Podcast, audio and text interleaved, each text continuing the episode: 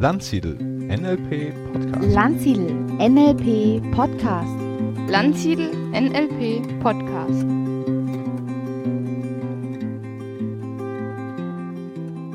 Herzlich willkommen in dieser Episode, wo ich, Marian Zefferer, darüber sprechen möchte, was NLP von anderen Methoden, anderen Coaching-Methoden zum Beispiel, unterscheidet, wie NLP anders ist. Das ist einerseits für Leute, die sich überlegen, eine NLP-Ausbildung zu machen, interessant, aber natürlich auch, wenn du schon im NLP drinnen bist, um, um einfach mal über diesen Teller anzuschauen, zu schauen, was machen denn andere Methoden anders, wie ist es bei anderen Methoden, was fehlt vielleicht dort sogar im NLP oder was ist, wird weniger hervorgehoben? Und umgekehrt auch, was kannst du vielleicht besonders gut oder wurde besonders gut unterrichtet zumindest und wird vielleicht anderen fehlen, beziehungsweise andere haben da nicht so den Zugang dazu. Ja, ich gehe davon aus, dass du so Grundideen vom NLP hast, wenn du diesen Podcast hörst, also dass du weißt, dass es neurolinguistisches Programmieren heißt, dass es aus verschiedenen psychotherapeutischen Schulen kommt, nämlich der Hypnotherapie, der Gestalttherapie, der systemischen Therapie und der provokativen Therapie. Das sind so die Grundansätze. Später kam dann auch noch Feldenkreis und anderes dazu, aber das waren so die Ursprünge, die vier großen äh, Schulen, die da zusammengefasst wurden. Und du siehst schon, es ist nichts Psychoanalytisches, nichts Tiefenpsychologisches äh, darin enthalten. Wir haben vor allem Hypnotherapie, systemische Therapie und humanistische Ansätze. Äh, auch der provokative Stil ist ja aus, dem, aus der Gesprächspsychotherapie entstanden. Äh, also würde ich den tendenziell auch zu diesen humanistischen Ansätzen zählen. Und da sehen wir gleich schon auch das erste Unterscheidungsmerkmal, nämlich dass NLP den Fokus stark auf die Gegenwart und die Zukunft hat. Natürlich kennen wir Formate wie Change History und andere, mit der wir mit der Vergangenheit arbeiten, aber nie mit der Idee, dass die Vergangenheit an sich wichtig ist, sondern immer mit der Idee, dass es in Zukunft besser werden soll, beziehungsweise in der Gegenwart besser werden soll. Und da ist es so, dass ich diese Dinge als nicht gleichwertig sehe, aber ähm, ich will jetzt nicht sagen, dass es gut ist, in der Gegenwart zu arbeiten oder gut ist, in der Zukunft zu arbeiten, sondern wir haben einfach diese drei Fokui, diese drei möglichen äh, Fokusse, die du haben kannst im Coaching, in der Therapie, aber generell. Und da ist NLP sicherlich etwas, was zwar mit allen drei Ebenen arbeitet, aber schlussendlich geht es dann doch darum, dass es mir jetzt besser geht und auch die Zukunft anders besser, schöner wird. Und das ist für viele ein äh, sehr angenehmer Fokus, weil sie merken, hey, es bewirkt auch was im Hier und Jetzt. Also es geht nicht darum, etwas zu verstehen aus der Vergangenheit, das kann natürlich ein Nebeneffekt sein, ähm, sondern die Idee ist tatsächlich zu sagen, okay, jetzt habe ich da was in der Vergangenheit, jetzt sehe ich das in der Vergangenheit anders, jetzt geht es mir deswegen besser und deswegen werde ich in Zukunft auch äh, etwas anders machen. Das heißt, ein erfolgreiches NLP-Coaching, das kann auch viele Erkenntnisse, viele ähm, Ideen, viele ähm, ja, Einsichten über das eigene Leben bringen, aber gemessen wird in der Regel, ich rede immer jetzt vom, äh, wie sagt man, vom Klischee, vom, vom Stereotyp NLP, das es ja so nicht gibt, aber so vom Regelfall. Im Regelfall wird es daran gemessen, ob sich auch wirklich was verändert. Und wenn sich nichts verändert, dann wird der NLP sagen, ja, schön, dass du jetzt Einsichten hast, aber wenn du jetzt genauso machst wie vorher und es dir genau gleich schlecht geht, naja, dann war es wohl nicht, sehr, nicht so gut. Ja? Zumindest so ist die, die eigene Draufschau. Das heißt, wenn wir weiterschauen, das ist vielleicht auch so grundsätzlich für dich interessant, äh, was macht ein Coach oder wann ist ein Coaching erfolgreich, wann ist eine Therapie erfolgreich? Und da gibt es ja verschiedene äh, Gütekriterien. Ein Gütekriterium könnte sein, wie gut geht es dem Klienten danach. Also die subjektive, subjektive Wohlbefinden. Das wird in der Regel auch bei Studien gemessen. Ein anderes Kriterium ist einfach, das ist halt mehr im therapeutischen Bereich, in dem man schaut, okay, die Störung, ja, ist die jetzt äh, weniger da als vorher. Also die Panikattacke, ja, wenn die auf einer Skala von 0 bis 10 ja, auf, sagen wir mal, Punkt 8 ist von, von bestimmten Rating-Skala, ist die jetzt auf 6, 5, 4 oder ist die ganz weg. Mhm. Dann muss man aber da nochmal unterscheiden zwischen, okay, direkt nach der Sitzung und ein Jahr später. Ne, also das sogenannte Follow-up. Hat sich da etwas verändert? Und so muss man sich auch ein bisschen anschauen, was ist so das Gütekriterium. Und wenn du jetzt im Coaching arbeitest, ist auch für dich so die Frage, was ist dein Gütekriterium? Ist dein Gütekriterium, dass es den Leuten gerade gut geht? Ist dein Gütekriterium, dass sie ihre Probleme lösen? Ist dein Gütekriterium, dass sie ihr Potenzial entfalten? Also meinetwegen behalten sie ihre Probleme, aber sie bringen ihre PS auf die Straße. Und genau hier ist NLP sehr flexibel. Also egal, wohin dein Fokus geht, NLP ist sehr, sehr gut austauschbar äh, in die verschiedenen Vorgerichtungen. Wo es nicht so gut taugt, ist im Bereich Erkenntnisse, also Erkenntnisse zu gewinnen. Ja, klar, mit History und so, also das passiert schon als Nebenprodukt. Aber wenn ich es jetzt vergleiche mit einer themenzentrierten Interaktion oder anderen Methoden, naja, da muss man schon ganz ehrlich sagen, der, der Fokus ist einfach so deutlich geringer. Es gibt so viel deutlich weniger Methoden, dass ich das nicht im, im Vordergrund stellen würde.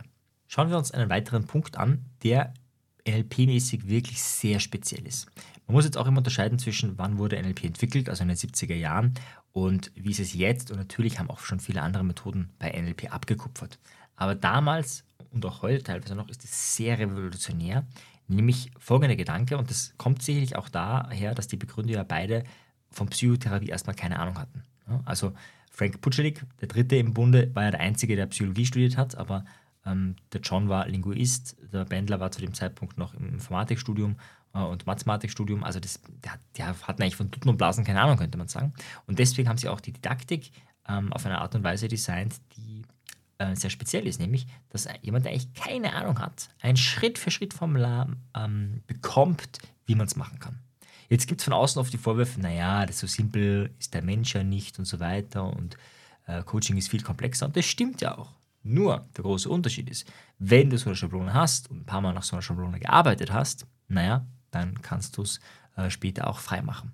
Das ist wie in der Schule, wenn du ähm, Bildgeschichten schreiben musst, in der was ist, Hauptschule, Gymnasium, Unterstufe irgendwo da, naja, da kriegst du erstmal so eine Idee, es gibt eine Einleitung, es gibt einen Hauptteil, es gibt einen Schluss und dann lernst du irgendwie so zu texten. Da gibt es halt diese Schablone, wo du am Anfang ein bisschen Blabla schreibst, in der Mitte ein bisschen anderes Blabla und am Schluss ist es wieder anders, was du da schreiben sollst. Also das haben wir alle mal gelernt und jetzt kannst du zum Beispiel frei einen Marketingtext schreiben oder jetzt kannst du frei was auch immer schreiben, je nachdem, wie gut dein Lehrer, deine Lehrerin bzw. die Schablone war. Das heißt, und das ist, glaube ich, ein großes Missverständnis, auch von manchen NLP-Ausbildungsteilnehmern, die Idee, nur weil wir die Schablonen haben, heißt nicht, dass wir die später in der Praxis verwenden. Diese Schablonen sind dafür da, dass man NLP lernt, aber nicht, dass man sie eins zu eins übernimmt. Und das ist aber trotzdem, glaube ich, ein, ein großer Vorteil, selbst wenn man es missversteht, ähm, dass wir wirklich sagen, hey, wir haben da ein Schritt-für-Schritt-Formular für Erfolg. Wir haben ein Schritt-für-Schritt-Formular für, dass es dir gut geht oder dass du glücklich bist. Wir haben ein Schritt-für-Schritt-Formular, dass sich Ängste auflösen. Wir haben ein Schritt-für-Schritt-Formular, damit du mutig wirst. Und der klare Vorteil hier gegenüber anderen Methoden ist, dass man es leichter lernt. Natürlich im nächsten Schritt, das ist ganz wichtig, geht es darum, frei zu werden.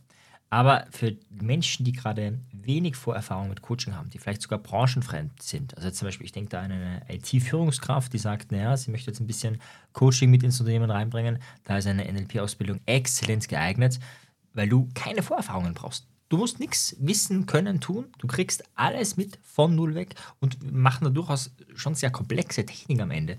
Also es ist jetzt nicht so, dass man sagt, naja, wir haben jetzt hier zwei, drei Schritte oder vielleicht vier Schritte, die möglichst simpel sind. Ja, so Formate gibt es, aber es gibt dann auch sowas wie einen Timeline Reimprint, der ganz, ganz viele Schritte hat, viele Unterpunkte, viele optionale Wege.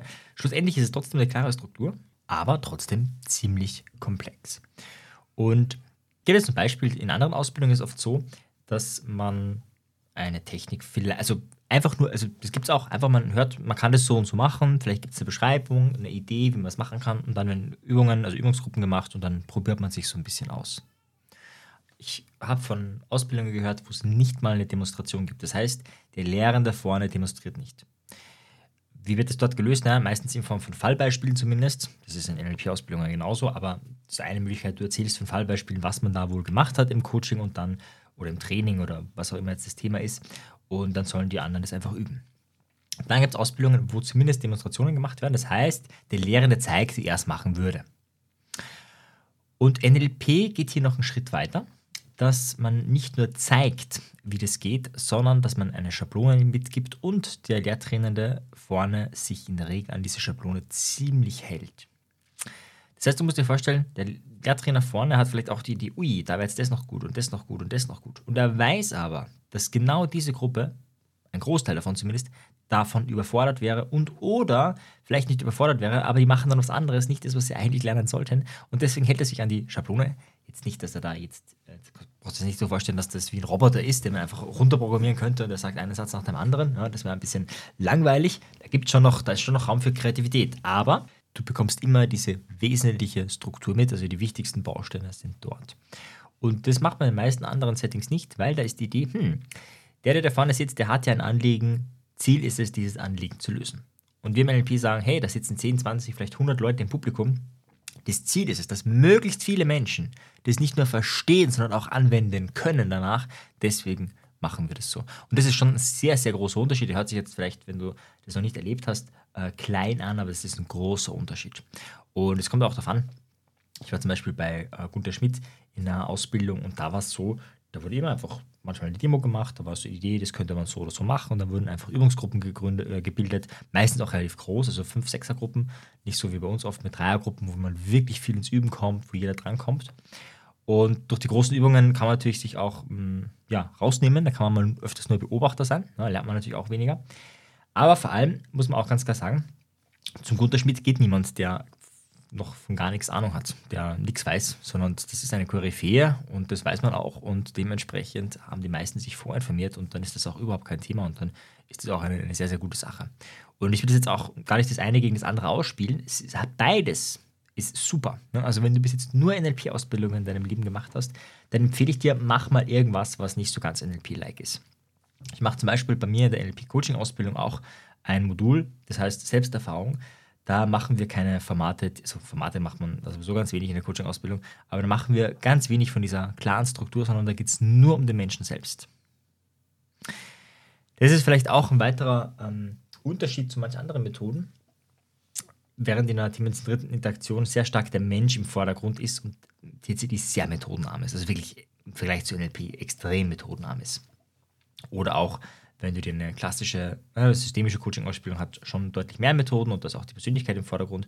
Aber wenn du dir eine existenzielle Coaching-Ausbildung anschaust oder einige andere Formate, vielleicht auch eine humanistische, dann merkst du schon, dass dort ähm, ja, vielleicht ein paar Methoden weniger sind, aber manchmal der ähm, Mensch oder die Haltung des Menschen ein bisschen mehr im Vordergrund ist.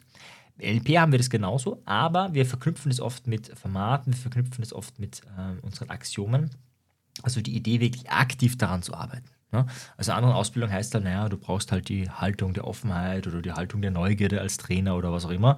Und dem LP sagen, ja, und wir hätten auch ein Formular, fünf Schritte. Wenn du das machst, bist du selber neugieriger, dadurch wirst du ein besserer Trainer äh, und so weiter und so fort.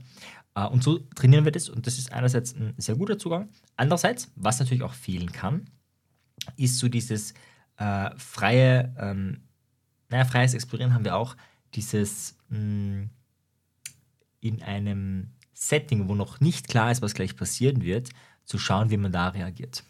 Das ist auch der Grund, warum ich dieses Selbsterfahrungsmodul in meiner NLP-Coach-Ausbildung drin habe, weil das manche an die Grenzen ihrer Komfortzone treibt. Ja, weil sie merken, okay, das ist jetzt irgendwie anders, da gibt es jetzt kein so richtig und falsch, ja, da soll ich einfach ich selbst sein, wer bin ich eigentlich? Ähm, und das ist natürlich inspiriert durch viele andere Settings. Ja. NLP ist in der Regel sehr strukturiert oder kann sehr strukturiert sein, was nicht heißt, dass der Trainer vorne strukturiert ist. Ähm, aber so das Grundkonzept, die Grundbausteine haben eine klare Ordnung, eine klare Struktur. Das ist in vielen anderen Settings nicht unbedingt der Fall. Ja. Da ist es oft so, dass die Leute unbewusst lernen, wie das funktioniert und dann irgendwann gibt sich jeder so seine eigene Struktur. Aber bei NLP, wenn du die Literatur liest, gibt es oft einfach sehr klare Regeln, klare A, B, C, D, E, F, G, 1, 2, 3, 4, 5. Ja, ich denke, das sind so einige wesentliche Unterschiede von NLP zu anderen Coaching-Methoden. Also, ich fasse nochmal zusammen. Erstens, wenn wir Vergangenheit, Gegenwart, Zukunft äh, sortieren würden, würde ich tendenziell sagen, anstelle Nummer 1 ist die Zukunft, anstelle Nummer 2 ist die Gegenwart, anstelle Nummer 3 ist die Vergangenheit als Fokus. Was nicht heißt, dass wir nicht mit allen arbeiten können, aber das ist so die, die Zielrichtung oder die, die halt zumindest, wo wir viel äh, Formate haben, wo wir viele Ideen haben. Ja, zweitens ist es äh, so, dass NLP sehr leicht zu lernen ist, weil es eine klare Struktur gibt. Es gibt einfach diese Formate. Die Idee ist hier, wie gesagt, dass man später nicht sich an diese Formate hält, sondern das sind einfach Lernschablonen. Ja, das ist ungefähr so, wenn ich sage, hey, im Fitnessstudio äh, geht es dir dann darum, dass du möglichst viele Gewichte hebst oder dass du möglichst lange am Laufband läufst. Nein, es geht dir nicht ums Laufband. Du willst dann in der echten Welt vielleicht einen Marathon laufen, aber nicht am Laufband. Und dieses Laufband, wo du einfach trainierst, das ist unser Format, aber in der Praxis, ja, im Marathon, äh, läufst du dann natürlich ganz woanders, hast andere Schuhe an und so weiter und so fort. Ähm, und der dritte Punkt, das ist der Fokus äh, oder die Art und Weise, wie wir Persönlichkeitsentwicklung betreiben. Und auch da sind wir sehr strukturiert, was viele Vorteile hat, aber auch Nachteile, muss man auch ganz klar sagen. Wie gesagt, da ist auch jeder Trainer anders. Viele Trainer bieten es auch anders an, aber so vom, vom Stereotyp NLP, wie gesagt. Und hier hat es wiederum den Vorteil, dass man natürlich äh, wirklich mal praktisch eine Idee mitbekommt. Ja? Also es gab einfach eine Zeit lang echt viele Bücher, wo immer nur drin stand, ja, mach dir eine Affirmation, wenn du XY willst. Was eine ziemlich platte und schwache Technik ist. Wie wir wissen, im NLP gibt es deutlich bessere Techniken als Affirmationen. Und das ist ein bisschen arm, ja? so rein methodisch. Das ist ein bisschen schade und wir haben einfach ganz klar Ideen, wie wir sagen, okay, mach das, das, das, das, äh, um äh, deine Persönlichkeit zu entwickeln. Manchmal, und das mache ich natürlich auch gerne in Ausbildungen, ist es aber durchaus von Vorteil, die Leute einfach mal ins kalte Wasser zu äh, schmeißen, um zu schauen, was dann mit ihnen passiert und wie sie dann reagieren und das wiederum entsprechend zu reflektieren. Ein Ansatz, der durchaus in NLP-Gruppen besteht, aber der in anderen, zum Beispiel themenzentrierten Interaktion oder auch im existenziellen Coaching, deutlich stärker hervorgehoben ist. Also einfach, wo du deutlich mehr davon hast. Ja, ich hoffe, du hast so ein Gefühl bekommen für was NLP zu anderen ähm, Settings unterscheidet. Wenn du das interessant fandest, dann abonniere doch gerne diesen Podcast, den Lanzil Podcast. Da gibt es immer wieder spannende Themen. Es gab ja schon, gibt ja schon ganz, ganz viele Folgen. Vielleicht magst du da generell mal reinschauen. Wir haben zu den verschiedensten Methoden auch schon Interviews. Wenn du dich so ein bisschen ja, vergleichen möchtest, NLP mit Hypnose, NLP mit systemisch, NLP mit existenziell, NLP mit Provokation und so weiter und so fort. Da haben wir ganz, ganz viel Material. Also viel Spaß beim Reinhören. Bis dann, dein Marian. Ciao dir. Tschüss.